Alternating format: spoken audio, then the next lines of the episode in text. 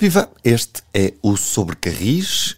Eu sou o Ruben Martins e hoje, como sempre, estou acompanhado pelos meus dois camaradas. E para começar, um desabafo, porque hoje estamos em três geografias diferentes. Bem, eu estou em Portugal na mesma, mas Carlos Cipriano e Diogo Ferreira Nunes, nem por isso, mas também não vou desvendar já onde é que eles estão, só vos posso dizer que estamos em três fusos horários distintos e, e a milhares de quilómetros de distância uns dos outros.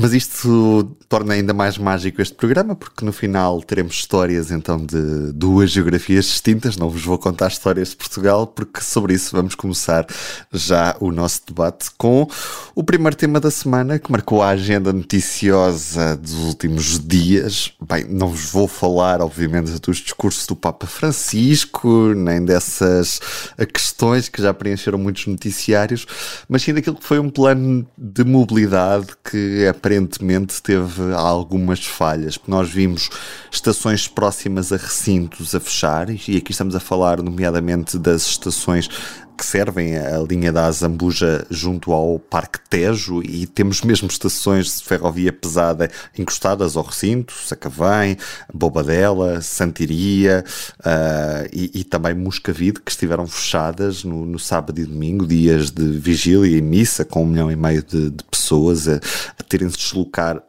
muitos quilómetros a pé até ao Parque Tejo. E depois também tivemos alguns constrangimentos naquilo que foi a rede de metro, nomeadamente durante a semana, com uh, o fecho de algumas estações na área central da cidade, ali em volta do Marquês de Pombal, onde correram alguns eventos centrais durante a semana. Carlos e Diogo, vocês estiveram fugidos da, da cidade de Lisboa nestes dias da Jornada Mundial da Juventude, mas à distância, pareceu-vos que esta semana correu bem em termos de mobilidade? Carlos, podemos começar por ti. Eu acho que não correu mal, apesar de algumas falhas, penso que o saldo é claramente positivo, não é? Uh, agora, há coisas que para mim me surpreendem e uma delas é aquilo que tu há bocado referiste. Eu entenderia que, por razões de segurança, se fechasse um ou dois apiadeiros que estivessem mesmo, mesmo ao lado do recinto para evitar o afunilamento e situações de emergência ou de pânico que poderiam correr mal. Mas fechar Sacavém, Bobadela, Sandiria e Moscavide pareceu-me excessivo. Embora, como digo, não sou especialista em segurança. O que eu acho realmente que devia ter sido feito ali era haver navetes de 5 em 5 minutos a servir aqueles quatro apiadeiros para que as pessoas pudessem apanhar o comboio e sabendo fazer ali uma espécie de quase um metro durante o tempo que durou as jornadas para que as pessoas pudessem, sabendo que havia frequência, poder apanhar ali o comboio. Acho claramente o exagero pôr um milhão de pessoas a pé para a Gar do Oriente. Depois, no sábado, por exemplo, estavam a, a, a recomendar aos peregrinos que fossem uh, para a Estação do Oriente, desde Santa Apolónia, que fossem de comboio para a Estação do Oriente. No entanto, havia apenas três comboios por hora. Quer dizer, como é que é possível que a CP não tenha pensado em reforçar com o serviço de navetes uh, o circuito entre Santa Apolónia e uh, a Gar do Oriente? Parece-me de facto incrível e uma falha muito grande. Depois, uh, dizer ainda que, enquanto na Carris e no metro uh, as empresas estiveram sempre a comunicar com, com as pessoas, com os peregrinos, a CP uh, eh, notou-se por uma grande ausência na comunicação. Comunicou pouco ou nada, enquanto a Carris e o metro fizeram. E também sei que elementos do Conselho de Administração da crise do Metro estiveram nos centros de operações e comando para acompanhar estes dias mais difíceis, mas não foram vistos elementos do Conselho de Administração da CP no centro de operações da empresa. Depois, curiosamente, no que diz respeito à IP, a IP pôs um post numa rede social a dizer que acompanharam com muito cuidado uh, o desenrolar da, da, mobilidade das pessoas durante as jornadas, mas só falava uh, na rodovia e omitia por completo a ferrovia. Pois, apesar de tudo, uh, o que eu gostava de relevar é, e não me canso de dizer, é a falta do serviço internacional. É, mais uma vez, tenho que repetir, eu acho de facto inacreditável que não tenha havido um único comboio internacional para transportar peregrinos e que tenham vindo milhares de autocarros de peregrinos de Espanha e França, para falar mais longe, e que não se tenha conseguido uh, fazer nenhum comboio porque as empresas não se entendem, os governos não querem saber e já agora, uh, uh, Ruben, tu disseste que não vamos, claro, obviamente, comentar os discursos do Papa, mas eu vou comentar, vou comentar uh, as abordagens do Papa em relação ao ambiente, onde, obviamente, faz sentido pensarmos em modos de transporte sustentáveis e isso claramente não foi uma prioridade para a mobilidade nestas jornadas. Eu já agora posso-vos contar a minha experiência, porque eu estive presente no Parque Tejo no domingo uh, e efetivamente um gostava muito de ter de comboio para lá. É, é verdade. Não, uh, realmente isto acaba por ser contraditório com precisamente também com, a, com, essa mensagem do Papa Francisco, porque na realidade o que aconteceu foi ele veio o carro e estacionei junto à estação de Santiria. E depois fui a pé, de cerca de 3 km até ao recinto, não é? Portanto, o IC2 estava cortado, mas foram 3 km a pé. A, a, de manhã não custou assim tanto, porque não estava tanto sol e calor, porque ainda era muito cedo durante a manhã, mas ao final do dia era bastante. Ao final do dia, não, ao final da manhã já estava bastante calor, bastante gente. E, e o caminho numa estrada de Alcatrão, como devem imaginar, não é propriamente o mais razoável. Eu tentei optar por evitar a estação do Oriente precisamente porque percebi que havia muita confusão no lado sul, não, não me interessava muito estar muito em cima do Papa, era mais pelo momento e queria perceber também como é que estavam a correr as coisas. A organização no, no sítio em específico correu bastante bem, mas eu acho que houve uma grande falha de planeamento em pensar que havia muitos peregrinos que, debaixo de um calor abrasador, gostariam de ter chegado um pouco mais uh, de, de, de, uma forma mais confortável ao recinto, porque vinham carregados com malas para passar a noite, porque vinham carregados com mochilas, porque muitos deles seguiam diretos para o aeroporto a seguir, e portanto toda esta situação revelou-se um pouco complexa. Gostava só de relembrar uma coisa muito rápida que é a organização dos uh, do, do Parque Tejo era feita por setores. Não custava nada a organização dizer peregrinos que têm passe para o setor A devem sair na estação de Moscavide. Quem tem passe para o setor B deve sair na estação de Bobadela. Quem tem para o setor C deve sair em Sacavém. E, e por aí fora. E organizava-se a gestão dessa forma. Ou seja, havia, as pessoas sabiam que havia serviço regular e frequente a servir aquelas estações e que facilmente chegavam aos seus setores. Porquê é que eu acho que isto não aconteceu de início? Porque eu acho que quem desenhou o plano de mobilidade não estava confiante, em primeiro lugar, porque havia uma greve da CP, e em segundo lugar, não estava confiante sequer que a CP conseguisse dar resposta à grande procura que houve. E, e já agora dar os parabéns aos operacionais da CP que no domingo aí sim uh, se organizaram muito prontamente em resolver aquilo que eram grandes uh, enchentes de, de pessoas, uh, sobretudo na Estação do Oriente, para onde as pessoas foram encaminhadas. E portanto isso devia estar previsto desde o início e não foi, infelizmente. Concordo absolutamente contigo, Ruben, também gostava de, de sublinhar isso porque no regresso, no domingo, a CP foi completamente apanhada de surpresa, não é? Uh, mas os operacionais no terreno responderam com grande prontidão e fizeram comboios de, de, Santa Apolónia para a linha de Sinta. Houve até uma marcha de, um, de Intercidades que era para seguir a vazio, mas foi a abarrotar com pessoal, porque o pessoal no terreno organizou-se e as coisas funcionaram. Mas falhou ao nível central no planeamento e há é que agradecer o improviso e o voluntarismo dos operacionais. E já agora, para finalizar esta questão, uh, voltando ao Papa, uh, para católicos e não católicos, eu recomendo as encíclicas Laudato Si e a Fratelli Tutti, que uh, falam exatamente nestas questões que têm a ver com o ambiente e vemos aqui um Papa preocupado realmente com estes problemas e isto de facto é recomendado para uh, católicos e não católicos. Eu nunca pensei ver Carlos Cipriano a recomendar encíclicas no sobrecarrismo, mas isso aconteceu e, e, é ótimo, é muito bom. Diogo, não te vou pedir, Diogo, não, é isso, não, não te vou pedir não. para recomendar encíclicas, mas vou-te pedir para dar esta, esta opinião. Mas, é? o, mas se o Papa está tão preocupado com o ambiente, porque é que, por exemplo, não o transportaram de Fátima para Caxarias, não é? Para viajar para o Parque Teste de Comboio, por exemplo. Já houve outros papas que fizeram isso, não é? Até há placas em Santa Apolónia a lembrar eh, desse acontecimento, não é?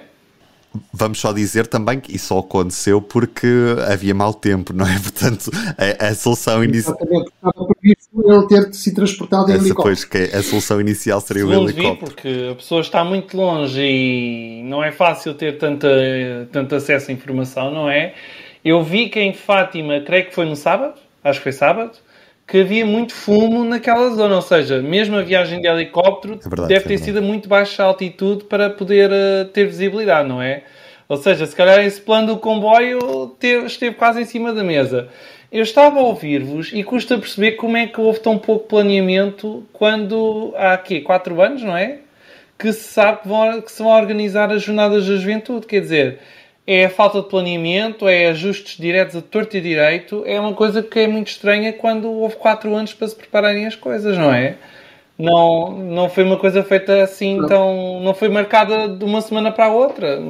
Custa perceber isto. Eu relembro-me que a atribuição das jornadas para Lisboa foi feita em janeiro de 2019. Já parece assim, é, não, parece muito distante e é mesmo Portugal muito teve um ano extra, não é? Para das- organizar eh, este evento. Exatamente, exatamente. Devido à pandemia, é verdade. E uma das coisas que lamentamos é que com 100 mil peregrinos vindos de Espanha, eh, aliás, havia mais espanhóis do que portugueses eh, inscritos, ahm, não houve um único comboio vindo de Espanha. Isto é altamente hum, é altamente revelador da incapacidade de duas empresas públicas de comunicarem uma com a outra para se unirem a fazer um E comboio. mesmo em Portugal, do que eu percebi, houve marchas especiais, foi na linha de Cascais, não é? E também houve alguns comboios especiais na linha do Norte, mas creio não ter havido depois, por exemplo, entre o Algarve e Lisboa, entre a Beira Baixa e Lisboa, eh, creio que não houve assim muito mais reforços. Começo a duvidar que, mesmo que ganhemos o Mundial de 2030, eu começo a ter dúvidas se, mesmo nessa altura, haverá comboios entre Espanha e Portugal. Eu gostava pessoalmente é que daqui a um ano, que são os Jogos Olímpicos em Paris, não é? Fosse possível fazer um comboio com partida em Santa Apolónia ou até mesmo no Oriente, com destino a uma das principais estações ferroviárias de Paris, não é? Já que vão ser lá os Jogos Olímpicos e já que se procura tanto a ideia da sustentabilidade, Oh, oh, Carlos, mas em 97 houve um comboio especial para Paris. Será que era da Bitola? O que é que aconteceu para, para esse, entretanto, não dar para fazer um comboio especial para Paris? É verdade, estás-te a referir a uma das peças, das últimas peças no público, em que eu fui exatamente recuperar a memória dessa viagem de comboio que transportou mil peregrinos para a Jornada Mundial da Juventude em Paris, na altura com o Papa João Paulo II, em que viajaram de Santa Apolónia para a Garda Austerlitz mil hum, jovens para, para participar nas jornadas. Nessa altura, as viagens entre Lisboa e Andaia e Paris estavam perfeitamente rotinadas. Nós tínhamos o Sud Express, o Sud Express que circulava diariamente. Um, poucos anos antes, ainda se faziam comboios especiais de imigrantes uh, na altura do verão e no Natal entre Lisboa e Andaia, e portanto, nessa altura, isso era relativamente fácil de fazer. O que é incrível é que estamos a falar de uma época em que era necessário mudar várias vezes de locomotiva, em que não havia telemóveis, não havia correio eletrónico, e no entanto, as três operadoras, a CP, a Renfe e a SNCF, conseguiam organizar-se de forma a fazer um comboio de Lisboa a Paris para transportar mil pessoas. Uh, segundo testemunhos, eu penso que o comboio teria entre 13 a 14 carruagens, coisa que é hoje impensável ver em Portugal, que a CP no máximo que faz são nove carruagens, acho eu. Uh, e, portanto, aquilo que nós regredimos entre a oferta que era possível fazer em 1997 e aquilo que se faz hoje no serviço internacional. Oh Carlos, mas acabaste de dizer que entre Portugal e Espanha em 2030, se houver Mundial por cá, tu acreditas que não haverá comboios entre Portugal e Espanha. Quer isto dizer que não acreditas que a Renfe seja mesmo capaz de fazer um, um serviço internacional entre a Extremadura espanhola e Évora, como anunciou recentemente, assim, numa uh, reunião com o antigo presidente da Junta da Extremadura? Entretanto, já mudou de presidente a, a Extremadura. Eu apenas demonstro o meu habitual ceticismo em relação a estas coisas, porque infelizmente nós sabemos todos que tudo o que são coisas anunciadas uh, para o caminho de ferro uh, uh, são sempre atrasadas ou acabam por não se realizar, não é? Daí a minha dúvida metódica em relação a que nos, no Mundial de 2030, se nós, se nós o ganharmos, que haja de facto serviço internacional ferroviário. Espero estar redondamente enganado. bom, refere de facto a um anúncio da Renfe, um anúncio em comunicado oficial, na sequência de uma reunião entre o novo presidente da Renfe, Raul Blanco, e o ex-presidente da Comunidade Autónoma da Extremadura, Guilherme Fernandes Vara, em que, tendo anunciado algumas melhorias do serviço na Extremadura, foi também anunciado publicamente que a Renfe queria fazer um serviço uh, transfronteiriço entre a Extremadura e Évora, basicamente entre Plasência e Évora. Nós estamos a falar num serviço que liga as duas capitais, Madrid e Lisboa, mas sim entre uh, um, uh, Plasência e Évora. Eu perguntei à, à Renfe uh, mais pormenores sobre o assunto e, como é habitual, a opacidade não é só típica de Portugal, também acontece muito em Espanha, demoraram muito a responder, responderam tarde e a más horas e responderam que não respondiam, disseram apenas que não tinham mais nada a acrescentar. Por parte da CP, vinha saber por fonte oficial que a empresa foi completamente apanhada desprevenida, portanto a CP respondeu que também leu na comunicação social esta intenção de a Renfe querer fazer comboios para Évora. Repare-se que isto não tem mal nenhum, e eu até aplaudo, como digo, quanto mais oferta melhor e haja comboios de todas as cores, não tenho nada contra. Mas o que é curioso é que, depois deste anúncio que apanhou a CP desprevenida, houve, dias depois, uma reunião entre o Presidente da CP, Pedro Moreira, e o Presidente da Renfe, Raul Blanco, onde se discutiram vários assuntos, mas não se tocou neste tema. E eu não compreendo porquê. Ou seja, onde é que está afinal a cooperação? O que é que se prevê? entre as duas empresas em termos de relações ferroviárias internacionais. É que eu recordo que já em maio deste ano a Renfe também anunciou um serviço à Corunha-Lisboa depois as notícias foram feitas e passou discretamente. E também, ao que parece, era a Renfe a querer fazê-lo. Então, vamos lá ver o que é que se passa com isto. Ou as empresas cooperam, ou então está cada um por si e a Renfe, como qualquer operador, num mercado liberalizado, tem todo o direito de entrar por Portugal adentro, fazer os serviços que lhe apetecer, desde que cumpra as regras. Agora, a CP, no meio disto tudo, o que é que pode fazer? A CP não tem material, a CP neste momento nem sequer tem a dívida saneada para poder começar a fazer o caderno de encargos para depois iniciar a compra dos comboios de longo curso para a linha Lisboa-Porto. Portanto, eu vejo com muita apreensão uh, o futuro das relações ferroviárias uh, internacionais que, caso venham de facto a concretizar-se, serão seguramente por parte da Renfe. Diogo, é assim tão difícil para a CP conseguir chegar a um acordo para, com, a, com a operadora espanhola Renfe? Se uma das partes quiser o divórcio, acho muito complicado, sinceramente, porque, como o Carlos estava a lembrar, já em maio foi no, saíram notícias em Espanha de, de Renfe querer fazer um serviço entre Coruña e Lisboa a Renfe já reafirmou isso, não é? Numa altura em que o comboio Celta fez 10 anos, foi não há muito tempo, foi há alguns dias, que é uma ligação que ainda por cima está mais lenta do que quando começou, porque quando começou em 2013 a viagem entre Porto e Vigo levava qualquer coisa como 2 horas e 15 minutos, não é? Entre Porto e Vigo. Só que 10 anos depois são 2 horas e 23 minutos. Ah, e tendo em conta que a linha Domingo supostamente foi modernizada, não é? o que pressupunha que o comboio andasse um bocadinho mais depressa. Ora, a CP não está muito contente com isto e continua a dizer: Ah, nós estamos a tentar colocar as arco rebocadas por uma locomotiva elétrica, não é? Tentando solucionar a questão da, da voltagem e dos sistemas de, de segurança, não é? Mas a REF lá está, está, está sempre um passo ou dois passos à frente da CP. O que pressupõe que, tal como está a acontecer em França, não é? Que já há comboios para Lyon e também para Marselha, se não estou em erro, qualquer dia parece que a Renfe vai querer fazer o mesmo em Portugal. E depois o que é que parece? Que o mercado ferroviário, tal como acontece na aviação, vai ficar concentrado em três ou quatro gigantes, que é os franceses a SNCF, os italianos da Trenitalia, não é? Os espanhóis da, da Renfe e depois os alemães da, da Deutsche Bahn. E depois o resto é migalhinhas. E, Ora, está a grande solução do mercado, o mercado a resolver os problemas da mobilidade ferroviária, mas através de empresas públicas. Exatamente. Já agora deixa só recordar que uh, continuamos com o Celta como o único comboio a diesel numa linha totalmente eletrificada, é sem que as duas empresas se ponham de acordo em uh, fazer uma vaquinha e pôr material espanhol a vir uh, a campanha para fazer um serviço internacional como deve ser, e que para Badajoz continuamos com as velhíssimas Alans, que é lamentável que ainda há, há pouco tempo um, ehm, uma das Alans teve que ser socorrida por autocarros porque o ar-condicionado não funcionava e as pessoas simplesmente não podiam viajar e tiveram que ir autocarros buscá-la. Portanto, aquilo é um serviço vergonhoso, já não digo só para a CP, é um serviço vergonhoso para o país, que já dura há demasiado tempo e que não vejo a CP a trabalhar nessa matéria para fazer um serviço como deve ser para Badajoz. Aliás, hum, os meus amigos que às vezes me telefonam a pedir algumas, alguns conselhos para o Interrail, quando eles próprios querem fazer Interrail, ou os filhos, o que eu costumo dizer é apanhem uma low cost para o centro da Europa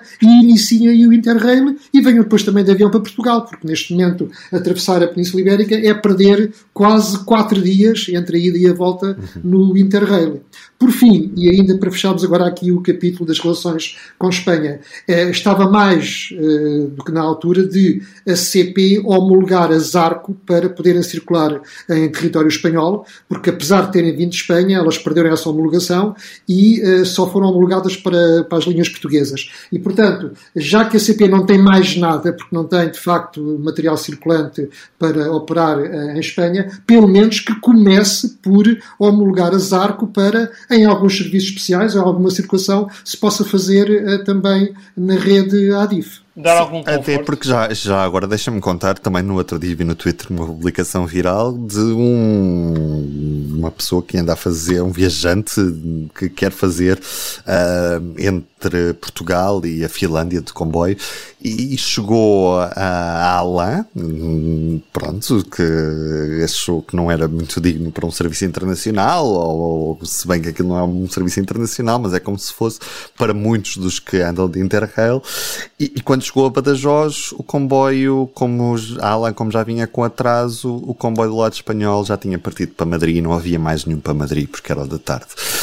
Pois, uh, assim não vamos lá. Outra das coisas a que tivemos muito atentos nas últimas semanas foi, Diogo, o debate que aconteceu a propósito da linha de Trás-os-Montes no Porto, na Câmara Municipal do Porto. Uh, parece que Rui Moreira é um fiel uh, apoiante desta linha. É assim mesmo, Diogo?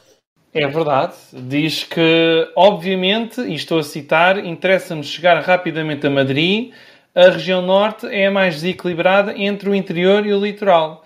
Uma linha como esta serve para reequilibrar a região. Uh, declarações do Presidente da Câmara do Porto, não é? Uma das maiores autarquias do país, numa sessão que foi organizada em parceria também com a Associação Valdor, não é? Que apresentou o estudo para a linha Porto, Bragança, Zamora e depois ligação a Madrid, que permite que entre o Porto e a capital espanhola dê para fazer uma viagem de comboio em 2 horas e 45 minutos. Só que o debate também ficou marcado pelas ausências, porque estava previsto uh, a vinda do Presidente da Câmara de Gaia, Eduardo Vitor Rodrigues, e da Presidente da Câmara de Matosinhos, Luísa Salgueiro, e nenhum nem o outro apareceram lá, na Câmara do Porto, no auditório uh, municipal. E, curiosamente, são dois autarcas do PS, não é? Com excelentes ligações, não ferroviárias no caso, mas pessoais, ao Primeiro-Ministro e ambos não marcaram presença no, no, debate. Aliás, isso foi bastante registado. Também uh, notou-se a, presença do Presidente do Conselho Económico e Social, Francisco Assis, não é? Que entende que o TGV é tão importante como a discussão sobre o futuro aeroporto de Lisboa. E que isso é um debate que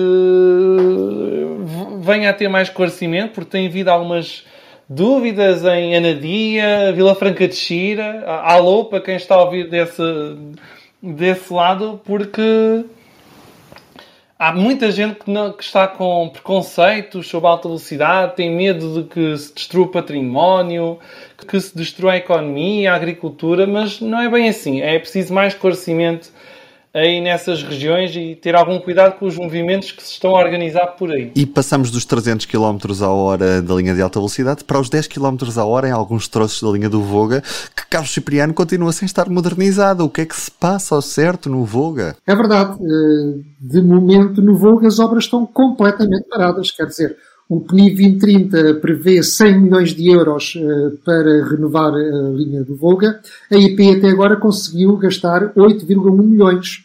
E, portanto, dos 95 km daquela linha de via estreita, só 27 foram renovados. Neste momento há três uh, troços a aguardar, uh, não sei se adjudicações, se, se consignações, não sei o que é que se passa. Sei apenas que os atrasos são muitos, são mal explicados, que a IP não demonstra ter muito interesse naquilo uh, e que em 2021 a IP dizia que a linha do Voga estaria terminada em 2023 e neste momento nós estamos em 2023 e uh, a linha tem as obras todas paradas no terreno e não se prevê para já uh, o reinício de nenhuma uh, dessas, dessas frentes de trabalho. Há questões que permanecem abertas, embora a IP diga que a linha para eletrificar, mas não se vê nada em relação a isso. A CP também não se descosa em relação ao material circulante, o que é que quer lá pôr em relação às automotoras que lá andam e que já estão muito velhas. E depois temos a questão do interface em espinho, em que a proposta da IP me parece muito correta, que é aproximar o Volga, a estação Volga, Espinho Volga, até mais próximo da estação de Via Larga, mas também já vi, mandaram das redes sociais algumas pessoas a dizer que não querem ali o comboio, porque parece que incomoda muito, certamente pessoas que não conhecem exemplos no estrangeiro em que há situações em que comboios de via estreita coexistem perfeitamente com a circulação em meio urbano e com toda a segurança. E já agora, eh, pegando nisto, o, o, o, Diogo estava a referir de facto as dificuldades que as pessoas estão a levantar em relação ao traçado da, da alta velocidade. É, é, de facto muito curioso, porque ainda há pouco tempo eu fui apanhado desprevenido com um anúncio do ministro João Galamba de que vão fazer, enfim, não é uma autoestrada, mas é uma IP, mas é uma IP com perfil de autoestrada, portanto podemos chamar-lhe uma autoestrada, entre Sines e a A2. Uh, e, portanto, uh, não vejo ninguém preocupado agora com cortes sobreiros, não vejo ninguém preocupado com questões ambientais, quando a, a prevista linha de Sines para Grândola, uh, que ocupa uma quarta parte do espaço de uma autoestrada, tem sido alvo de inúmera contestação, até da própria Câmara de Grândola e também de outras associações, por motivos ambientais e por não sei quantos mais motivos, não querem a linha, mas depois uma autoestrada a ligar Sines a A2 parece que é perfeitamente pacífico e pode romper o terreno onde quer que seja, que ninguém se preocupa com isso. No fundo, como diria José Rodrigues dos Santos, calaram-se todos. Isto aqui foi o meu momento de Diogo. Uh, bem, então vamos, ao, vamos à, à, à revelação ah, final. Oh, oh, Ruben, Ruben, desculpa. Falámos da linha do Voga. Tu que estás em Portugal, já compraste o passe ferroviário ou ainda não? Não, não, não, não, porque eu, eu vou ser sincero. O passe ferroviário dar-me muito jeito se incluísse, por exemplo, comboios urbanos. Se não incluindo comboios urbanos, teria de estar a comprar dois espaços distintos e já ficaria cara a encomenda. Portanto, não, não, não faz muito sentido, não é? Portanto... E também não dá para andar no Alentejo, não é? Porque há, parece que no Alentejo só há ali um regional um de manhã e outro à tarde entre Beja e Vila Nova da Baronia, não é? E na linha do Douro não dá para chegar ao Pecinho. É isso, agora é que as pessoas olham com atenção para a tipologia do comboio, não é? Algo que até passava às vezes despercebido, o que é que é um interregional, o que é que é um regional. Agora já se, já se olha com, com mais atenção. Ah, e já agora também dizer, o, o Jornal de Notícias publicou nesta segunda-feira uma notícia também com as queixas dos utentes da, já que pegaste no Alentejo, entre Sim. Évora e Lisboa, que gastam 200 e tal euros de passe e muitas das vezes viajam de pé porque os os lugares são todos vendidos e, e eles que têm passe, como não têm lugar atribuído, têm de viajar de pé, portanto esta linha é bastante competitiva face ao autocarro, é um sucesso comercial, tem poucas circulações e a CP não consegue aumentar o serviço. Só tem 5 circulações por dia, o que se calhar é claramente insuficiente para, para as necessidades. E às se vezes calhar mais... o interregional ali, ou mesmo o regional como deve ser, dava jeito. E, e às vezes até estender os próprios comboios, não é? Portanto, se estamos a falar de comboios com combustível e carruagens, às vezes é meter mais uma carruagem, tirar mais uma carruagem, consoante as necessidades. Mas pronto, é essa flexibilidade operacional que às vezes também falha na, na, na CP. Posto isto, vamos então à revelação final. Diogo, conta-me, onde é que andas tu? Em que geografia é que estás neste momento? Oi, doce de leite, água de coco, vai uma caipirinha. Ora bem, por estes dias tenho andado no Brasil, um, tenho estado em São Paulo, Rio de Janeiro e também em Belo Horizonte, não é? Três uh, cidades e estados muito importantes para, para a população, para a própria economia, para o pulsar de um gigante que muitas vezes é classificado como adormecido. Só que comboios, comboios, é, é complicado encontrá-los, porque o serviço ferroviário no Brasil está muito baseado nas mercadorias e mesmo assim de forma bastante deficiente. Mas, por exemplo, um exemplo de muito progresso que existe na área ferroviária é o trem do Corcovado, que é o, que é o comboio que liga o, a zona baixa de, do Rio de Janeiro, não é? Até ao topo, até junto ao Cristo Redentor. É um serviço ferroviário. Começou a funcionar em 1884. Com cremalheira, não é? Para poder subir aquelas enormes pendentes até chegar ao, ao, ao Cristo Redentor. E, curiosamente, em 2023, não é? Usa material Stadler, usa material suíço, comboios com cremalheira muito parecidos com aqueles que nós vimos há uns meses hum, na nossa viagem, não é? Carlos, tu lembraste já certamente dos comboios com, com cremalheira, o quão bons eles são e quão práticos eles são. E ainda por cima são comboios novos, porque compraram em 2019. Outra curiosidade é que desde 1910 este trem do Corcovado, como é chamado, é feito com material elétrico. A linha foi logo eletrificada em 1910. Só que o caminho da eletrificação não chegou ao resto do Brasil. Porque encontrar um comboio elétrico é preciso ir para o metro, para o metro pesado. Comboios elétricos no Brasil, simplesmente só os comboios metropolitanos da região de São Paulo e também do Rio de Janeiro. Outro problema do Brasil é um país muito dependente do caminhão, muito mesmo. Há caminhões de todos os tamanhos e feitios a fazerem uh, as ligações por estrada, não é? Porque é um plano que data do, da década de 1950, de rodoviarização do, do Brasil, e por consequência a, a rede de comboios praticamente é inexistente. Comboios passageiros há apenas dois, de longo curso. Um deles é o comboio entre Belo Horizonte e a cidade de Vitória, não é? Já no litoral do Brasil, mas apenas tem uma circulação por dia para cada lado. E é um comboio que está frequentemente escutado. Tanto que já tentei andar nele e não consegui. Portanto, vai ter de ficar para uma próxima viagem. É uma viagem de pouco mais de 600 km que é feita em qualquer coisa como 12 horas. Mais de 12 horas até. Imaginem em Espanha o que é que diriam disto, não é? Entre, é como se fosse entre Madrid e Barcelona ou entre Porto e o Faro. E só mais uma curiosidade: o Brasil teve comboios primeiro que em Portugal. Ah, muito bem. Ora bem, em 1854, em, em 30 de abril de 1854, foi inaugurada uma linha de 14 km entre o Rio de Janeiro e a raiz da Serra de Petrópolis, ali perto de Guanabara, para fazer uma ligação portuária. Só que esta linha, ao fim de alguns ao fim destes anos todos, não é? É praticamente inexistente, praticamente não tem comboios a circular. E é uma linha que foi inaugurada graças ao esforço do Barão de Mauá, não é? Que viu o que é que aconteceu na Inglaterra, porque eu tinha estado lá. Inglaterra é um dos berços da ferrovia mundial e quis importar o exemplo para o Brasil. Infelizmente, boa parte da rede ferroviária no Brasil está encerrada para passageiros. Praticamente é só para mercadorias. E agora andamos para a frente 6 horas e vamos, Carlos Cipriano, até onde? Até a Roménia, até a Bucareste. Estou praticamente a terminar aqui um périplo pela, pela Roménia e pela Moldávia, ehm, que são países muito interessantes para quem gosta de andar de comboio, sobretudo porque tem material muito diversificado, e até porque não há muita coisa ainda modernizada e de facto dá algum gosto. Um, pelas viagens que fiz, pronto, muito resumidamente, fiz. Eh, eu já tinha feito a Transilvânia em viagens anteriores, que de facto é a zona mais bonita para se viajar de comboio na, na Roménia. Há aquele caminho de ferro uh, florestal, a vapor, em Viseu de Sus, que é muito bonito e que vale a pena também fazê-lo, mesmo junto, junto à fronteira com a Ucrânia, portanto, não sei se neste momento é muito recomendável. Mas desta vez eh, fui mais para, para Oriente eh, e para Norte e fiz uma viagem de Bucareste a Suchiava eh, de algumas seis horas e de facto foi um bocadinho secante porque a paisagem é extremamente monótona. Aquilo são apenas campos de milho e campos de girassol, campos de milho, campos de girassol. A paisagem muda muito pouco, o tempo custa a passar. Enfim, o material é razoável, tem ar-condicionado, a viagem faz com algum conforto, mas de facto não foi muito interessante.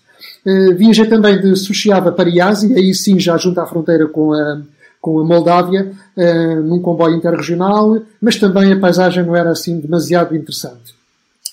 Já uh, na Moldávia tive que entrar em autocarro, regressei depois de comboio, Destacar aí que em Chisinau a estação de caminho de ferro é extremamente bonita, uh, muito limpa, muito asseada, muito interessante, mas tem poucos comboios. Ainda assim, tem um comboio diário para Kiev, para a Ucrânia, e tem um comboio diário para uh, Bucareste, e foi esse que eu apanhei, um comboio noturno.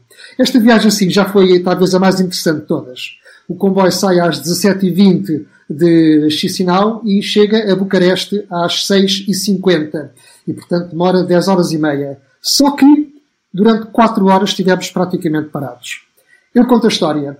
No percurso uh, moldavo, a linha está em péssimo estado, as velocidades máximas são de 60 km hora, mas há troços longos a 40 km hora e outros também a 20 km hora, pelo que demorámos muitas horas para percorrer menos de 200 km.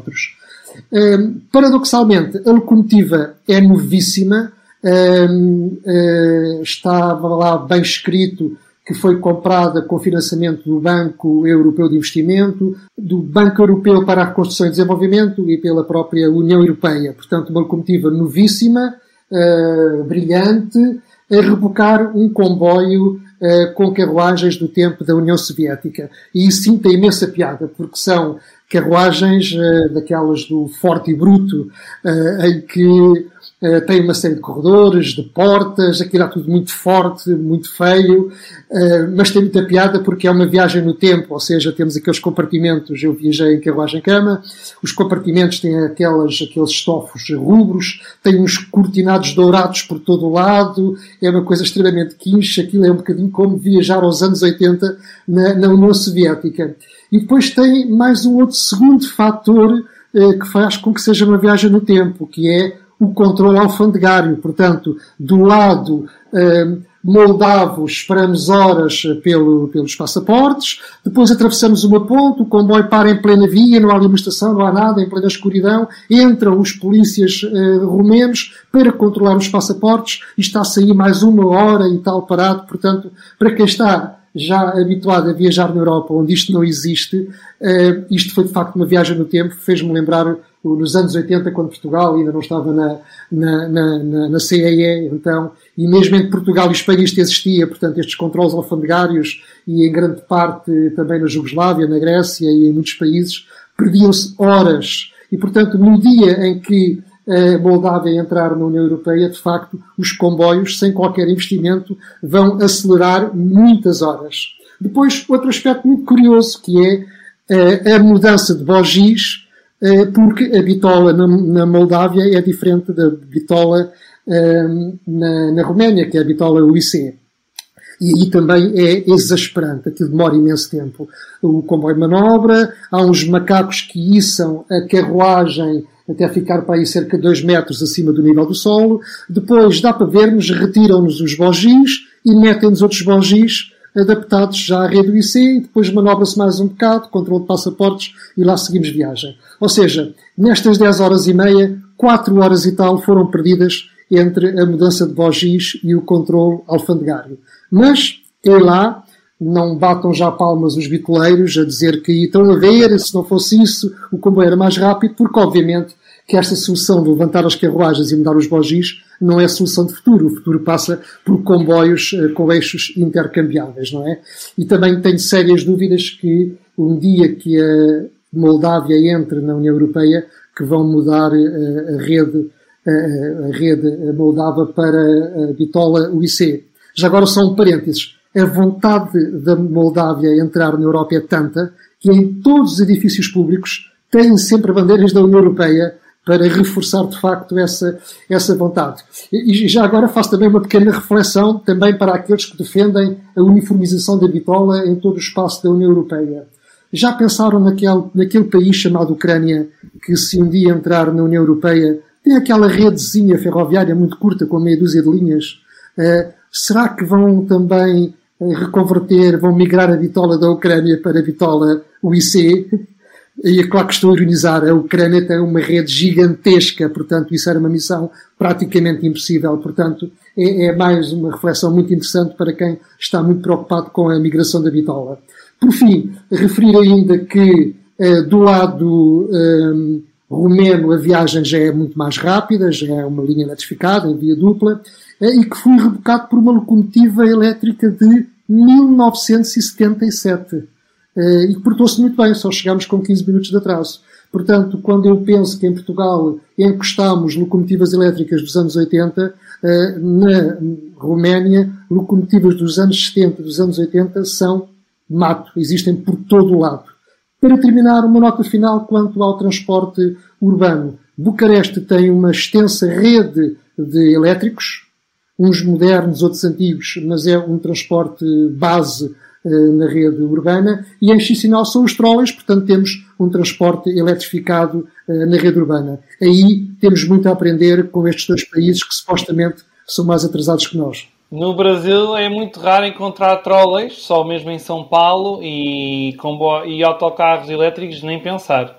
Por acaso, em Belo Horizonte há um sistema de BRT, mas aquilo tem ali umas quantas falhas que se, acho que se a malta de Coimbra, aqueles pensadores de Coimbra que acham que o BRT é uma grande solução, se andassem por Belo Horizonte até assustavam, porque são autocarros muito desconfortáveis, são pequenos, apesar de andarem em vida dedicada, aquilo não parece-me uma grande solução mais valia haver um comboio, um comboio ou um sistema metropolitano a sério. Que existe no Rio de Janeiro, que é o VLT Carioca, mas aquilo anda bastante devagar. Aquilo não sei se é assim uma grande ideia por altura do, do Mundial e dos Jogos Olímpicos, ali na zona de Gamboa. Não sei se aquilo foi a melhor ideia de sempre. Enfim, e assim nos despedimos deste sobre Carris, com um olhar sobre aquilo que é a ferrovia no leste europeu, nomeadamente a Roménia e a, e a Moldova, uh, e, e, o Brasil, com uma diferença horária de 6 horas face à Roménia, e aqui no meio, a partir de Portugal, nos despedimos então. Sobre Carris fica por aqui, até o próximo episódio, e já agora meta na agenda a festa do ferroviário em Hermesinde, que uh, acontece no final deste este mês de agosto, 25, 26 e 27, em Hermesinde, no Conselho de Valongo, um entroncamento entre o Minho e o Douro, e vale muito a pena passarem por lá. Um forte abraço. Um abraço. Tchau. O público fica no ouvido.